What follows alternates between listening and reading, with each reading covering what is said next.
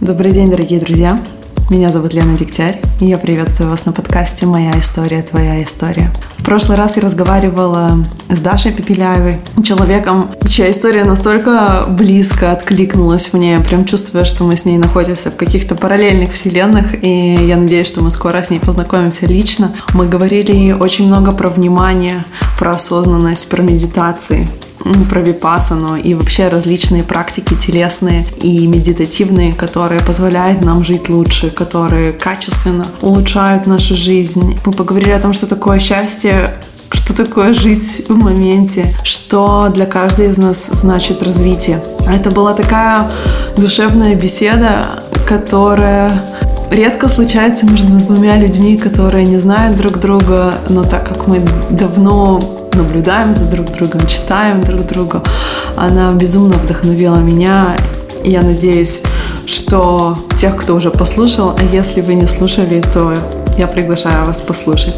А сегодня у меня другой личный подкаст, такая безумно приятная для меня беседа, потому что я во второй раз побеседовала со своей близкой подругой Ольгой Родновой. Если вы слушали нашу предыдущую беседу, мы говорили в основном о фридайвинге и виде спорта, в котором она увлекается, в котором это даже уже больше, чем увлечение. Она чемпионка России и в этом году будет пытаться защитить свой титул.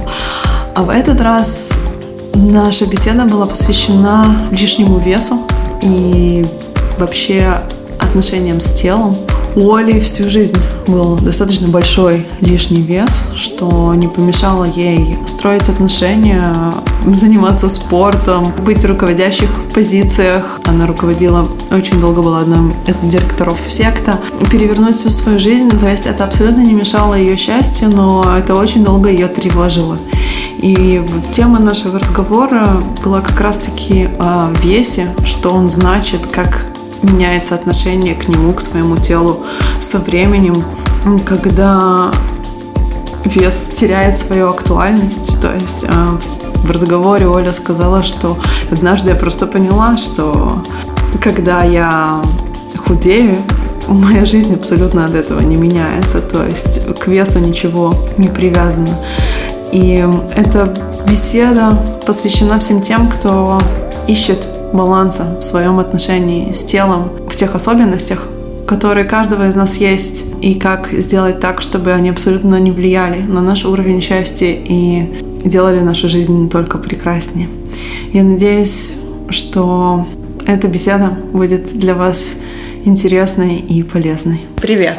Привет! Я так рада, что у нас есть возможность поговорить вживую, прям очень-очень. И долго думала, с какого места зайти. Ты сейчас действующая чемпионка России по фридайвингу. Вот в мае будут новые соревнования для меня это вообще невероятное достижение, как бы быть спортсменом такого уровня. И вот недавно, буквально пару месяцев назад, ты мне написала, что ты хочешь, чтобы я тебя покоучила по питанию, чтобы мы с тобой опять разобрались. И я знаю, так как мы знакомы с тобой уже много лет, что ты про питание знаешь все. И у меня два вопроса. Почему сейчас опять что-то изменилось, и почему ты не можешь это сделать сама? Это абсолютно две разные такие темы, ага. да. Вот О. давай, может, первый, почему сейчас? Почему сейчас? Ну, я могу сказать, что почему сейчас снова мне захотелось в эту тему как-то углубиться и последить за питанием. Ну, эти причины отличаются от того, почему я делаю это все время. И скорее это связано с э, хорошим самочувствием, ну, которого мне хотелось как-то достичь да, более легко, с общим улучшением физической формы. И ну, у меня, я заметила за последние, наверное, пару лет, что цель, допустим, похудеть и выглядеть каким-то определенным образом, меня уже вообще, ну, меня ей невозможно увлечь. Для меня это что-то такое совершенно аморфное, совершенно неконкретное и непонятно вообще зачем. И э, я осознала, что для меня это скорее хорошее самочувствие, это реальные спортивные результаты, которые от этого зависят, да, и, грубо говоря, какие-то, может быть, амбиции и цели, которых я могу достичь с помощью этого. Даже могу тебе привести пример Например, когда мы сидели вот недавно в Дахабе с тобой, и мы с тобой рассуждали про кето-диету, про, про кето, вот это все, вообще всю систему ты мне немножко рассказывала. И, ну, я просто так перескажу для тех, кто будет слушать подкаст, чтобы было понятно вообще мое отношение к этому. И ты мне тогда сказала, да, слушай, это прикольный вариант, и он тебе поможет похудеть. И я такая внутри себя, зачем, что, зачем похудеть? Ну, типа, нафига мне это вообще надо? Вот, а потом через, то ли в тот же вечер, то ли через день ты сказал, да нет, ты не поняла, он тебе, ну, как бы похудеть это фигня, но он тебе поможет нырять глубже. И в этот момент я такая, да, давай, класс, давай попробуем. Потому что, ну, цель, которая меня может увлечь вот в этот процесс, она, ну, совсем изменилась похудеть и выглядеть как-то определенным образом на какие-то конкретные, ну, достижения каких-то, может быть, спортивных целей. Это интересное замечание, насколько похудеть для тебя до сих пор ассоциируется с внешним видом. Потому что каждый раз, когда я упоминала кето-диету и говорила, это поможет тебе похудеть, я подразумевала, что ты хочешь похудеть, чтобы достичь спортивных результатов. И, и поэтому, понятное дело, что цель, она достичь, там, нырять глубже, но для этого надо похудеть. А у тебя сразу похудеть, значит, выглядеть определенным образом. А у меня это визуальный образ совершенно точно, потому что когда я сбрасываю вес, даже довольно сильно, я себя другим человеком не ощущаю. Я даже смотрю на себя в зеркало, и я могу не увидеть изменений никаких. То есть мне говорят там люди об этом, я вижу, может быть, по одежде, по, по костюмам своим нырятельным, но для меня похудеть вообще слово для меня это такое вот быстро сбросить вес мгновенно, чтобы через неделю все ахнули, и кому это надо, нафиг непонятно. Вот поэтому, соответственно, когда я услышала это слово от тебя, я, я такая сразу, ну зачем? Ты говоришь, что для тебя похудеть ничего не меняет, то есть оно никак не меняет, как ты себя ощущаешь. Было ли так всегда? Насколько раньше ты свое само внутреннее самоощущение связывала с внешним видом, и когда ты думаешь, что вот это перестало быть в одной связке? Мне кажется, это всегда больше было на ощущение. Ну, то есть это очень тесно завязано, и можно в весе, я не знаю, там 120 сделать красивую фоточку, и, и все будет ну, офигенно, и ты будешь выглядеть классно, и будешь довольна. А можно в весе 48 сделать фоточку снизу с двойным подбородком, и ты будешь недовольна по какой-то причине. Поэтому это настолько все быстротечно, и, ну, и там все вот эти игры со светом, да, там сфоткать пресс так, сфоткать пресс так. Многие девушки, с которыми я общаюсь, когда ты спрашиваешь, а когда ты себя чувствуешь хорошо, они говорят, я себя хорошо чувствую в определенном весе и плохо в другом весе. То есть mm-hmm. их самоощущение напрямую связано с тем, что они видят на весах, в зеркале, по одежде, и это принципиально. Я могу на этот вопрос очень просто ответить. Я себя получше чувствую, когда я нахожусь, так скажем, в процессе похудения, да, что для меня означает адекватные физические нагрузки, какое-то комфортное питание, которое не, не утяжеляет меня. Ну, в общем, комфортный образ жизни, который какой-то бодрости мне добавляет, да, и хуже я себя чувствую, когда мой образ жизни в целом становится таким более ленивым, что ли, да, что приводит в итоге там, к тому же набору веса. И для меня это всегда так, то есть я могу начать из любого веса делать что что-то, и это сразу автоматически заставляет меня чувствовать лучше. И, соответственно, ну, сейчас еще у меня, ну, изменилось немножко восприятие того, что должны быть разные периоды, и должны быть периоды в том числе отдыха, и это не значит, что там нужно постоянно строго следить за тем, что ты там кладешь себе в рот, и если ты делаешь что-то не то, то себя за это очень сильно корить, да, потому что у меня появились такие очень явные тренировочные циклы, после которых форма может сильно меняться. И я сейчас на своем опыте понимаю, что нужен и тот цикл, и другой цикл тоже, да, что необходимы все стадии. Я бы хотела погрузиться вот именно в само питание, потому что после того, как ты меня попросила, ты начала писать дневники, угу. и у тебя пошло жесткое сопротивление. Как бы у тебя получается, с одной стороны, ты вроде знаешь, зачем тебе все это надо, а с другой стороны, весь твой прошлый опыт просто тебя накрывает такой волной цунами. Вот что ты чувствуешь? Несмотря на то, что ты понимаешь, зачем ты это делаешь, что происходит в твоей голове, когда у тебя идет отторжение всего этого процесса? Это скорее какие-то воспоминания о неудачном опыте, типа нафига себя в чем чем-то так сильно ограничивать, когда даже не то, что это к результату не приведет, а просто мне здесь сложно определить. То есть откуда сопротивление? Ты вроде знаешь, зачем ты это делаешь, но что-то внутри тебя тормозит. Угу. Что это? Что тебя тормозит? Как ты это назовешь? Мы сейчас идем в глубокий психоанализ во время интервью. Мне, мне просто интересно понять процессы, с которыми ты сталкиваешься, потому что, на мой взгляд, это следствие именно многих циклов захода и выхода из какой-то формы. Mm-hmm. И усилий, которые ты прикладывала, которые теряются в какой-то момент. И есть ощущение бесцельности этих усилий. То есть что-то там завязано на ограничениях или что-то завязанное на бессмысленности. И мне просто интересно понять, скорее я от тебя хочу лайфхак. Лайфхак для всех тех, кто проходит вот эти вот циклы угу. и уже понятно, что ты вроде как и хочешь это сделать с другими целями, но что-то тебя тормозит. И вот что ты делаешь в этом процессе? Как ты его преодолеваешь, как ты с собой разговариваешь, как ты с собой работаешь? Ну, в этом случае я скорее понимаю, что, допустим, данный тип ограничений в данный момент для меня э, не подходит. Просто потому, что я себя чувствую некомфортно. Неважно, там, по какой причине, для себя я решила давно, что я не поставлю себя в рамки жестких ограничений больше ну, странно говорить никогда, но постараюсь этого с собой больше не делать, потому что я знаю, как я на это реагирую. И для меня э, процесс изменения питания, он не быстрый, и он не может быть быстрым. Я могу отследить, как менялось мое питание в течение, например, последних трех лет. И те изменения, которые заходили очень плавно, которые были связаны больше с климатом, например, с изменением окружения, с изменением общего образа жизни, они сохраняются и сохраняются на более долгий срок. И все, что я пыталась применить довольно быстро, не плавно, да, входя в режим, у меня, ну, слетало довольно быстро. Потому что, может, я такой человек, может, для кого-то другого это будет работать по-другому. Может быть, действительно, ну, я знаю, что людям намного комфортнее вносить изменения в жизнь более плавно. Просто это плавно тоже может быть в разных темпах. И я сейчас нащупываю как бы свой режим, да, я нащупываю какие-то вещи, которые я могу добавлять постепенно. И как только я чувствую, что я где-то пережимаю, я ослабляю хватку, потому что я знаю, что мне это важно и нужно.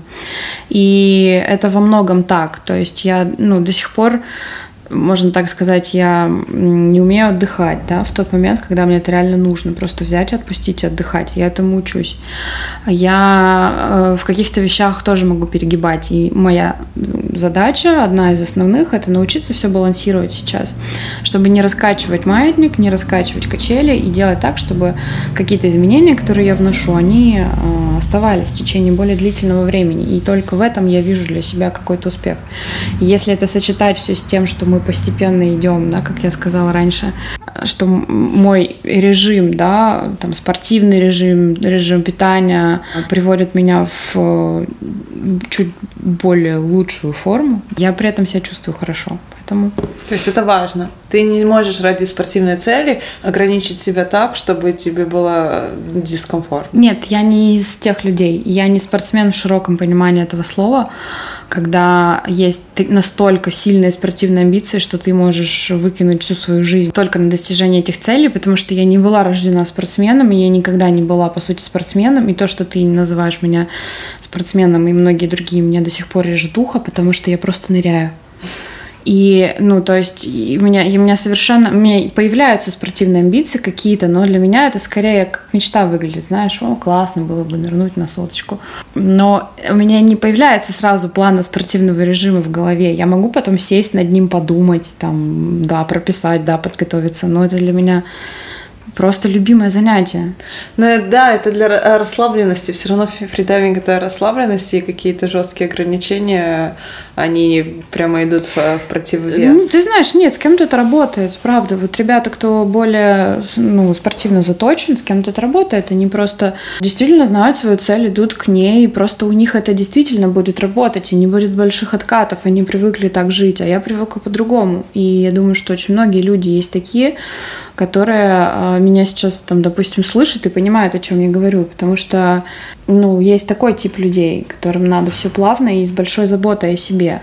И тогда больше вероятность, что результат будет и останется с тобой. А ты всегда умела заботиться о себе? Вот ты говоришь с большой заботой о себе. Нет, это что-то для тебя новое? Это абсолютно что-то новое для меня. А как оно появилось и что это О, значит? это был длинный путь большой, и ну, ты тоже об этом знаешь, потому что Очень много лет это было все больше, а, ну, то есть мысли в первую очередь о том, а как, а как подумают, э, что подумают, а как сделать это, чтобы вот этому человеку было комфортнее, а, а не, не делаю ли я ли тут чего-то, что может другим не понравиться. И это реально очень большой путь, начинать думать в первую очередь о себе, да, надеть маску сначала на себя, потом на ребенка. И, ну, да, это, это правда, это моя недавняя, мое недавнее открытие. Недавнее это сколько лет? И вот что, Ой, это полгода. Быть? Полгода, ну, ну правда, прям я, совсем недавно. Ну, то есть это очень свежее. Я к этому шла, шла, шла и куда-то там пришла, но я думаю, что это даже еще не конец пути. А что ты думаешь, вот первое, что вдруг тебе показало важность этого, заботы о себе? Вот как ты себя чувствовала, что ты вдруг поняла, что вот пора этому учиться, потому что что-то идет не так? И как это повлияло на твой внешний вид? И как это повлияло на твое самоощущение?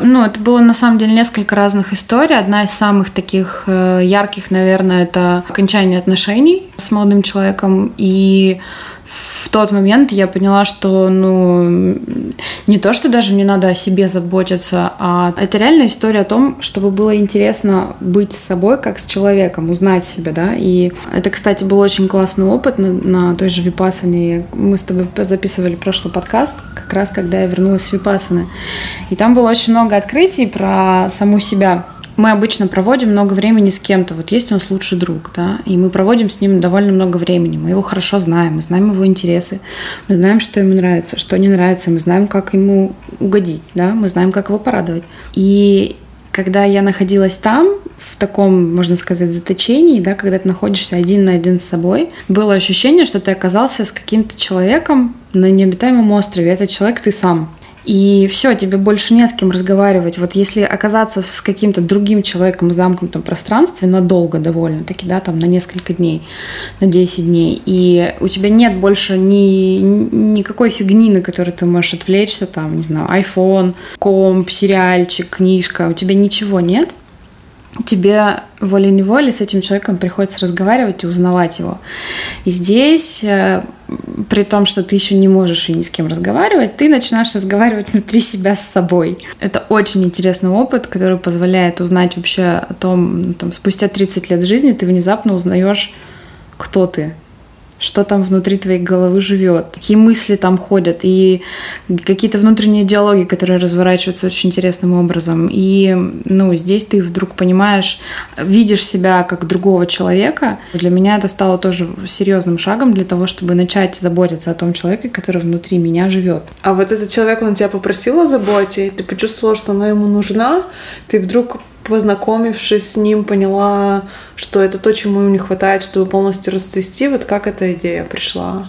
Вот ты общаешься с ним, и ты понимаешь, что чего-то ему не хватает, ты такая, вот, я могу, я могу. Да, это было просто достаточно. Я люблю заботиться о людях вообще. Ну, то есть я, в принципе, добра к людям. Может, кто-то, конечно, так не подумает, но внутри себя я добра к людям.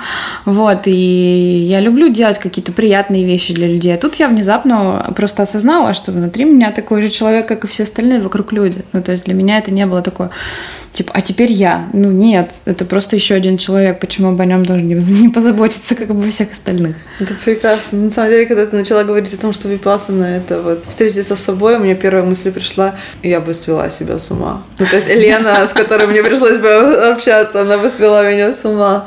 Это, это смешно. И вот ты заботишься о себе сейчас, то есть уделяешь себе. И в чем это проявляется? Ну, насколько это возможно. Да, да, да, я понимаю, потому что это навык, которому нам придется учиться всю, всю жизнь. Угу. Но вот именно в чем это проявляется для тебя лично?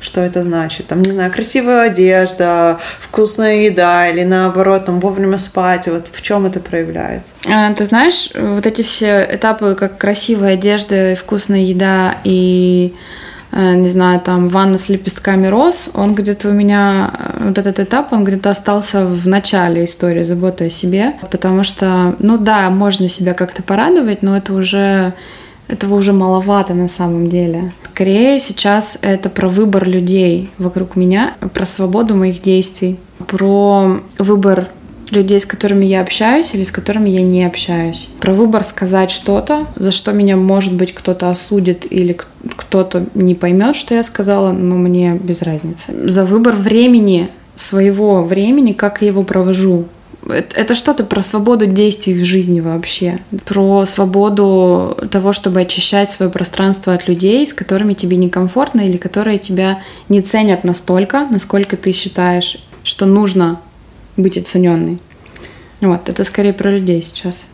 А вот насколько раньше и сейчас твоя самооценка зависела от людей и насколько это влияло на твою борьбу с весом? То есть ты говоришь люди, которые вызывают у тебя какие-то эмоции, не ценят тебя. То есть, во-первых, не ценят тебя не обязательно влияет на твою самооценку, просто mm-hmm. вот эта тема ценности, она меня подвела к этому вопросу.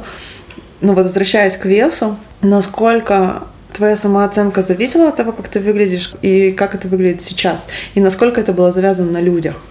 У меня самооценка раньше всегда зависела от, э, от этого, от того, как я думала, как люди меня воспринимают. Потому что, ну, в то время, когда я росла, у нас стандарт это только сейчас в моду плюс сайз вошел и как-то стало посвободнее дышать, да? А до этого все время вот эти все модельные, там, когда я росла 90-60-90, и ну, ты живешь под этим постоянным давлением. Пока эта ситуация не изменилась, ты его даже не ощущаешь. То есть там модели в журналах, манекены, ну, то есть образ, который создается, да, который в этой культуре сейчас принят, ты, пока он не изменился, ты даже не чувствуешь, что он на тебя давит, да, если ты, ну, как-то выбиваешься из общепринятых стандартов стандартов. И я понимаю, что он давил, что общественное мнение как-то да, давило, хотя люди не то чтобы когда-то меня вообще даже там в школе или где-то еще там в садике меня никто никогда особо не оскорблял, меня никто не, не тыкал в это носом, и все меня воспринимали скорее как с человеческой стороны, да, а не просто как какая-то оболочка. Видимо, я не знаю, видимо, чем-то другим могла зацепить, слава богу. И в какой-то, в какой-то момент, я не помню, кто-то из моих консультантов или психологов, или я уже не помню, какого рода это был специалист, мне как-то сказал, что, слушай, да тебе не надо так-то худеть, ну тебе и так нормально, ну тебе надо с другим работать, там что-то в голове разобрать, тут почистить, тут чем-то заняться. И я сначала, мне такой, в смысле не надо? Я же никогда в жизни успеха не добьюсь или не буду счастливой, если я не стану там 90-60-90. И с течением времени эта мысль у меня все больше и больше приживалась в голове в моменты, когда, например, у меня восприятие чего-то менялось, или я что-то прорабатывала, какую-то проблему, или что-то в моей жизни кардинально менялось, и я себя просто хорошо чувствовала. Я понимала, что, блин, ну мне для счастья-то, в общем-то, не надо выглядеть как-то по-другому, да, мне важно чувствовать чувствовать себя хорошо. Мне важно быть активной, мне важно делать то, что мне нравится. Мне важно именно иметь это ощущение, потому что, как я уже говорю, у меня сегодня на хорошее настроение, я в зеркале себе нравлюсь. Завтра в том же самом весе, в той же самой одежде, в том же самом чем угодно. Я буду смотреть на себя в зеркало, я себе не понравлюсь. Я уверена, что так происходит у всех. Неважно, опять же, весишь ты там 40 или 80. У всех бывают разные дни. И э, там кто-то себе нравится, кто-то нет. Сегодня там, да, и завтра будет наоборот. Вот. И я не скажу сейчас, что я такая вся стала свободная от э, мысли о своей внешности и совсем об этом не думаю. Нет, это, это будет слишком приторно и совсем неправда, потому что... Но я просто адекватное количество времени отвожу в своих мыслях этому процессу. Например, когда ты делаешь с подружкой фоточку, ты заботишься о том, как ты выглядишь, потому что ты хочешь хорошо получиться. Но это не значит, что это у тебя будет зудеть там 24 на 7, да? Как это было в какой-то, может быть, период. У, у тебя раньше. было такое? Ну, не 24 на 7 преувеличиваю, конечно, я часто об этом думала, просто потому что некомфортно себя чувствовала, да, в целом. Сейчас намного меньше. Только в моменты, когда адекватные люди, довольные собой, тоже об этом думают. Я об этом думаю достаточно много. Опять-таки, что значит достаточно много? Ты утром просыпаешься, действительно одеваешь какие-то очки, очки настроения, очки всего что, может быть, накопилось за ночь, произошло накануне, перевалено, ты открываешь глаза, и ты смотришь, ты думаешь, боги, нет, это ужасно, я не могу на это смотреть. А на следующий день действительно ничего не меняется, но ты чувствуешь себя по-другому. Я не знаю человека, который об этом не думает, если он хоть один раз прошел какой-то цикл работы с питанием, цикл тренировок, и когда-нибудь в своей жизни ставил цель выглядеть определенным образом. Однажды, зайдя в этот сферу вот этого вот внешнего вида, даже добившись самого классного результата, ты продолжаешь об этом думать. Даже если у тебя все питание на автомате, все тренировки у тебя давно на автомате, это все равно часть твоей жизни, значит, ты не можешь об этом не думать. Это для меня очевидно.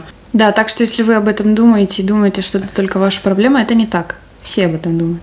Да, я, мне кажется, что нету смысла, то есть, например, у меня нету желания об этом не думать. То есть, что происходит со многими девушками, с которыми я общаюсь, это то, что они мечтают не только прийти к своей идеальной форме, а то, что это перестанет их заботить. И мне кажется, что вот это энергия, она вот тратится впустую, потому что это всегда будет заботить. Mm-hmm. В одной форме или в другой, даже когда ты говоришь, я хочу себя чувствовать хорошо, это все равно в какой-то мере связано с тем, что ты ешь, как ты mm-hmm. ешь, сколько ты Конечно. двигаешься. То есть это всегда будет заботить. Вопрос, насколько это будет навязчиво. Вот эта вот э, вся мысль. Насколько ты будешь страдать от этих мыслей, говоря да. языком Випасаны. Однозначно. Насколько эти мысли будут приносить тебе страдания. Ты очень точно подметила вот как раз-таки то, что хотела сказать. А было ли у тебя такое, что ты вообще как будто не прикладываешь никаких усилий, и вес уходит. Потому что я однозначно знаю, что у меня такое бывает. Я отвлекаюсь на другие сферы жизни, меня увлекает там моя учеба, какие-то отношения, дела. И я такая вдруг однажды раз смотрю в зеркало и думаю, вау, как классно, я ничего вроде не сделала, а форма такая замечательная. Ну да, я могу сказать, что скорее у меня сейчас даже такой период. Во-первых, это, ну, если говорить в целом про жизненные циклы, то это, по-моему, всегда проявляется в зависимости от сезона. Ну, особенно если ты живешь в России зимой, ты по-любому поднабираешь, потому что холодно. Летом ты сбрасываешь, да, вес и вообще, ну, там, меньше отекаешь и выглядишь как-то получше. Я думаю, что это связано во многом с тем, что я изменила место жительства на теплую солнечную страну, и там как-то это само по себе происходит, да, меняется питание, очень много свежих овощей, фруктов и вообще какой-то более-менее здоровой, полноценной еды, которая естественным образом становится частью жизни. Вот. И еще у меня есть э, цикличность тренировок, тренировочные циклы, потому что когда мы начинаем сами тренироваться, гипоксическая нагрузка и вообще нырялка очень сильно влияет на вес, и люди за тренировочный сезон бывает довольно много скидывают. Вот, и я обычно, ну, в тренировочный сезон ты об этом вообще не думаешь абсолютно, то есть ты просто в какой-то момент там через месяц подходишь к зеркалу и так, опс, прикольно. вот. И, ну да, так как э, я сейчас больше времени посвящаю тренировкам, ну, я имею в виду глубинным тем же тренировкам, больше, чем там за последний год или полтора больше, чем до этого. Соответственно, с каждым новым тренировочным циклом вес меняется, и внешний вид меняется, но я это замечаю уже больше постфактум. Вот, потому что ну, не, нет задачи у меня обращать на это внимание. И, в общем-то, наверное, вот эти пару месяцев назад, да, когда я к тебе обратилась, мне хотелось просто, я в какой-то момент увидела прогресс, и мне хотелось его поддержать и немножко помочь себе, да, чтобы этот естественный процесс немножко, очень мягко перешел в какой-то более осознанный. Вот. И туда я и думаю в эту сторону двигаться, но ни в коем случае не перегибая да, чтобы это так и оставалось частью какого-то процесса, который происходит благодаря э, действиям, направленным на другую цель. Есть ли у тебя связь эмоциональная с, вот, с питанием, с именно с едой. То есть какие вот причины лишнего веса ты видишь, ты, потому что ты была, в принципе, в большом весе всю жизнь, я так понимаю. Угу, а, да. Вот какие изначальные причины? Это генетика, это какая-то эмоция, это потому что родители, там, не знаю, компенсировали как-то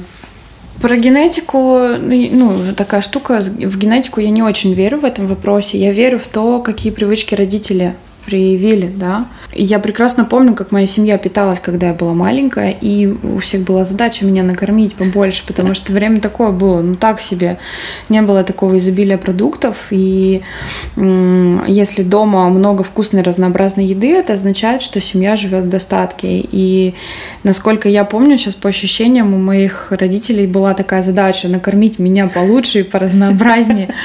Вот, и она до какого-то возраста у меня прям сидела очень плотно, а потом в моей семье как-то плавно сменились и привычки, и стол совсем изменился.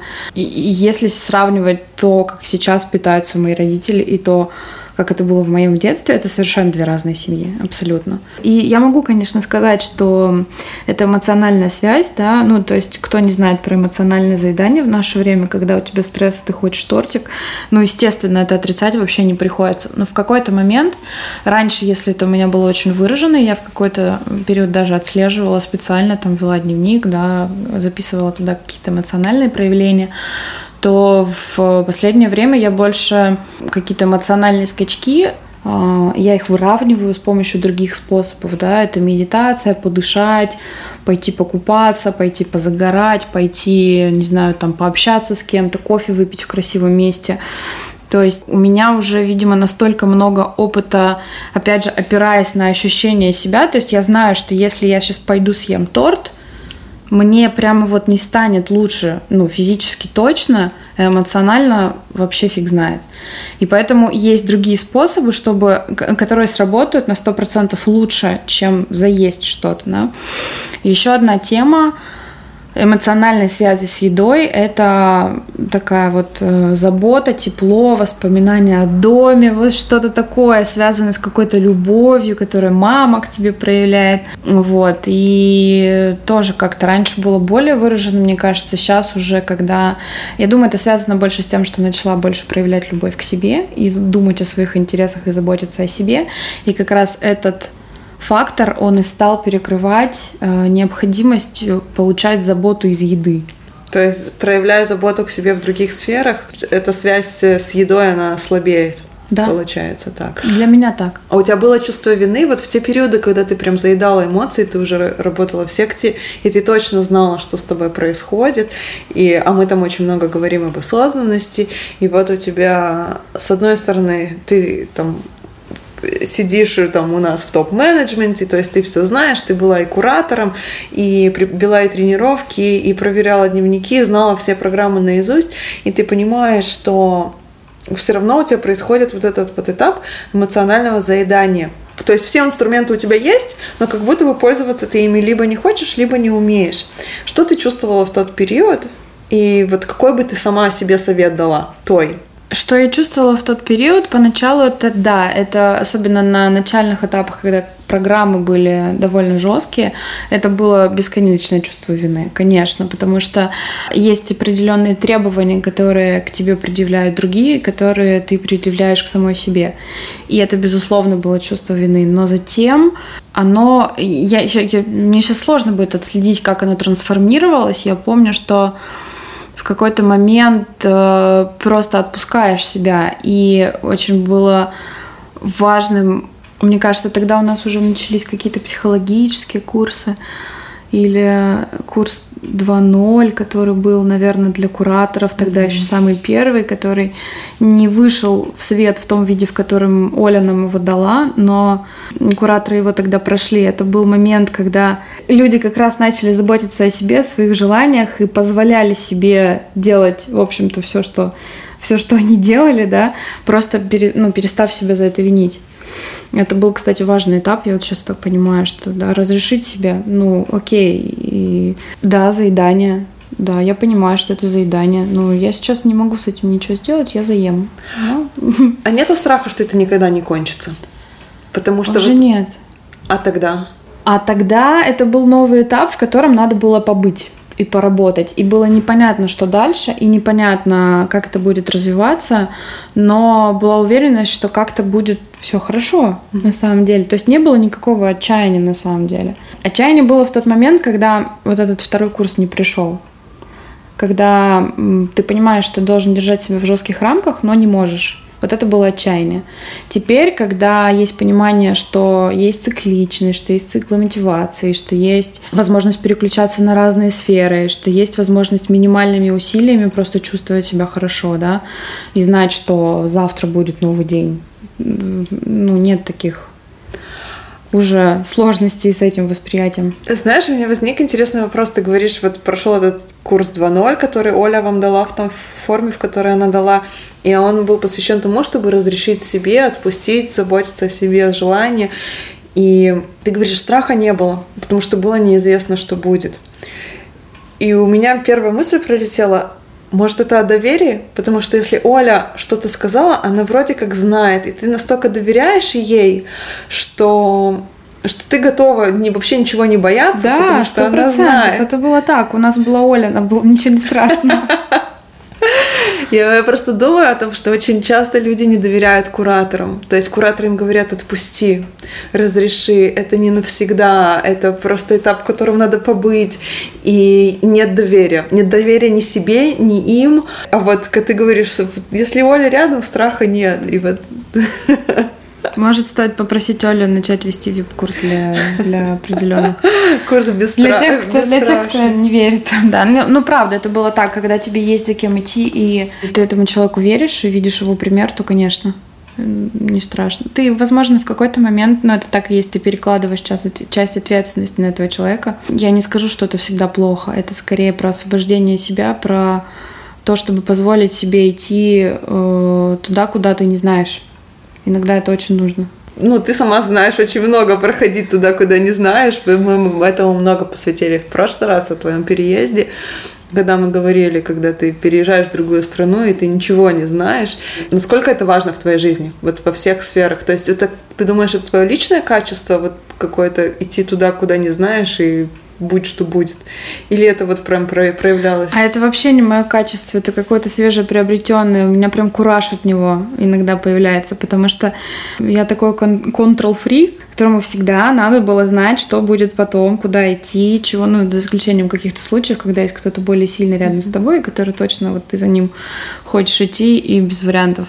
Но по поводу самой себе я могла очень сомневаться долго в чем-то выбирать, а как как здесь, а как там.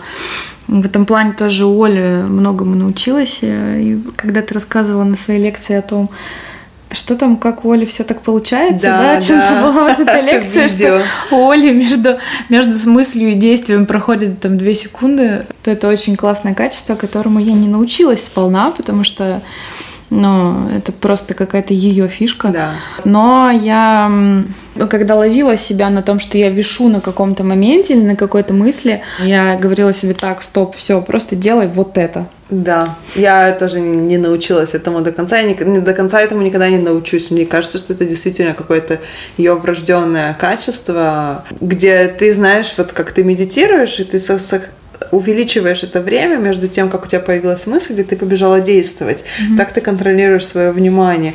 И вот ты можешь, наблюдая за Олей, сократить то действие между вот я подумала время и начала делать, но ты никогда не можешь дойти, до, знаешь, типа до просветления, которым она обладает. До уровня богодействия. Да, это правда. Какой совет ты можешь дать. Наша история, она не о том, или твоя история, она не о том, что я была полная, я похудела, теперь я королева вселенной. То есть у тебя история такая, что раньше вес меня тревожил, теперь по сути, ничего не изменилось, я чувствую себя прекрасно, и это больше не повод для какой-то боли внутренней. Что ты можешь посоветовать девушкам, чтобы немножко отпустить себя?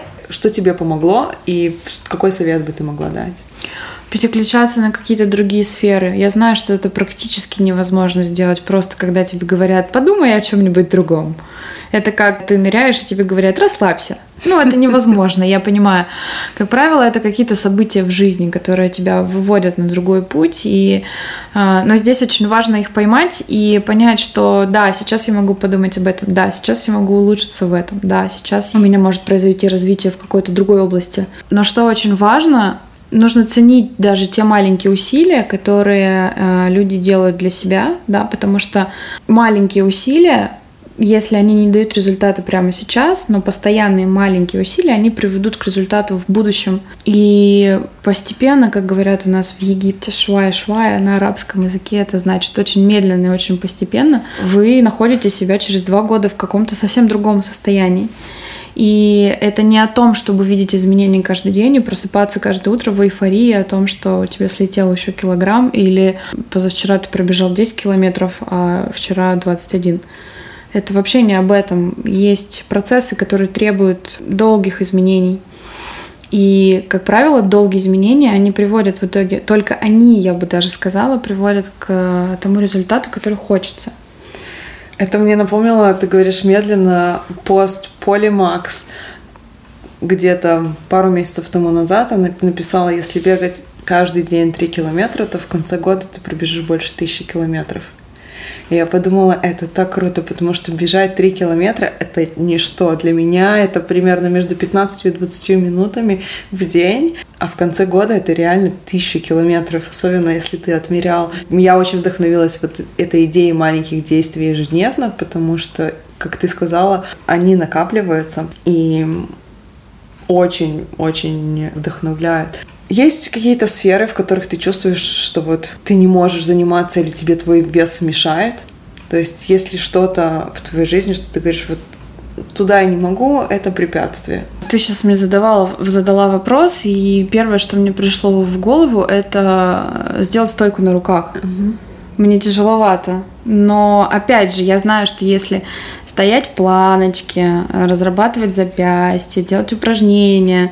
Тоже можно сделать, и тоже все получится, да, то есть это то, что я не могу сделать прямо сейчас. Я на самом деле прямо сейчас не могу сделать много вещей, но э, я вообще не уверена, что именно вес этому помеха. Просто есть определенная нетренированность, неподготовленность, там еще что-то. Я не могу марафон пробежать. Но дело-то не в весе вообще. Да, потому что месяц назад я не думала, что я десятку пробегу, а вчера, пожалуйста. И могу теперь гордиться вместе со всеми медалькой и тем, что у меня все болит. Ну, то есть дело-то не в весе, не в не ты, в этом. Вот ты, когда совет давала, ты говорила, попробуйте переключить внимание. Согласна ли ты с утверждением того, что часто люди посвящают очень много внимания своему весу и внешнему виду, потому что они не хотят о чем-то думать. То есть это какая-то, знаешь, как говорят психологи, вторичная выгода. То есть ты так сильно увлечен там, как ты выглядишь, как ты тренируешься, потому что есть какие-то сферы в твоей жизни, которые ты такой говоришь, нет, нет, я ими займусь, когда. На самом деле, не желая отвлечься, замечала ли ты такое за собой и можешь ли согласиться с этим утверждением? Я никогда об этом в таком ключе не думала, но ну, теперь я знаю, что это совершенно точно так, потому что э, есть э, люди великие прокрастинаторы, которые будут заниматься чем, э, чем угодно, только не каким-то там определенным делом, которое действительно их жизнь изменит. И вполне может быть и в этой сфере также, просто кто-то выбирает отвлечься на эту сферу. Да, есть много разных других выборов, да, но придать этому больше веса, чем придать на самом этому, деле. Придать весу больше веса.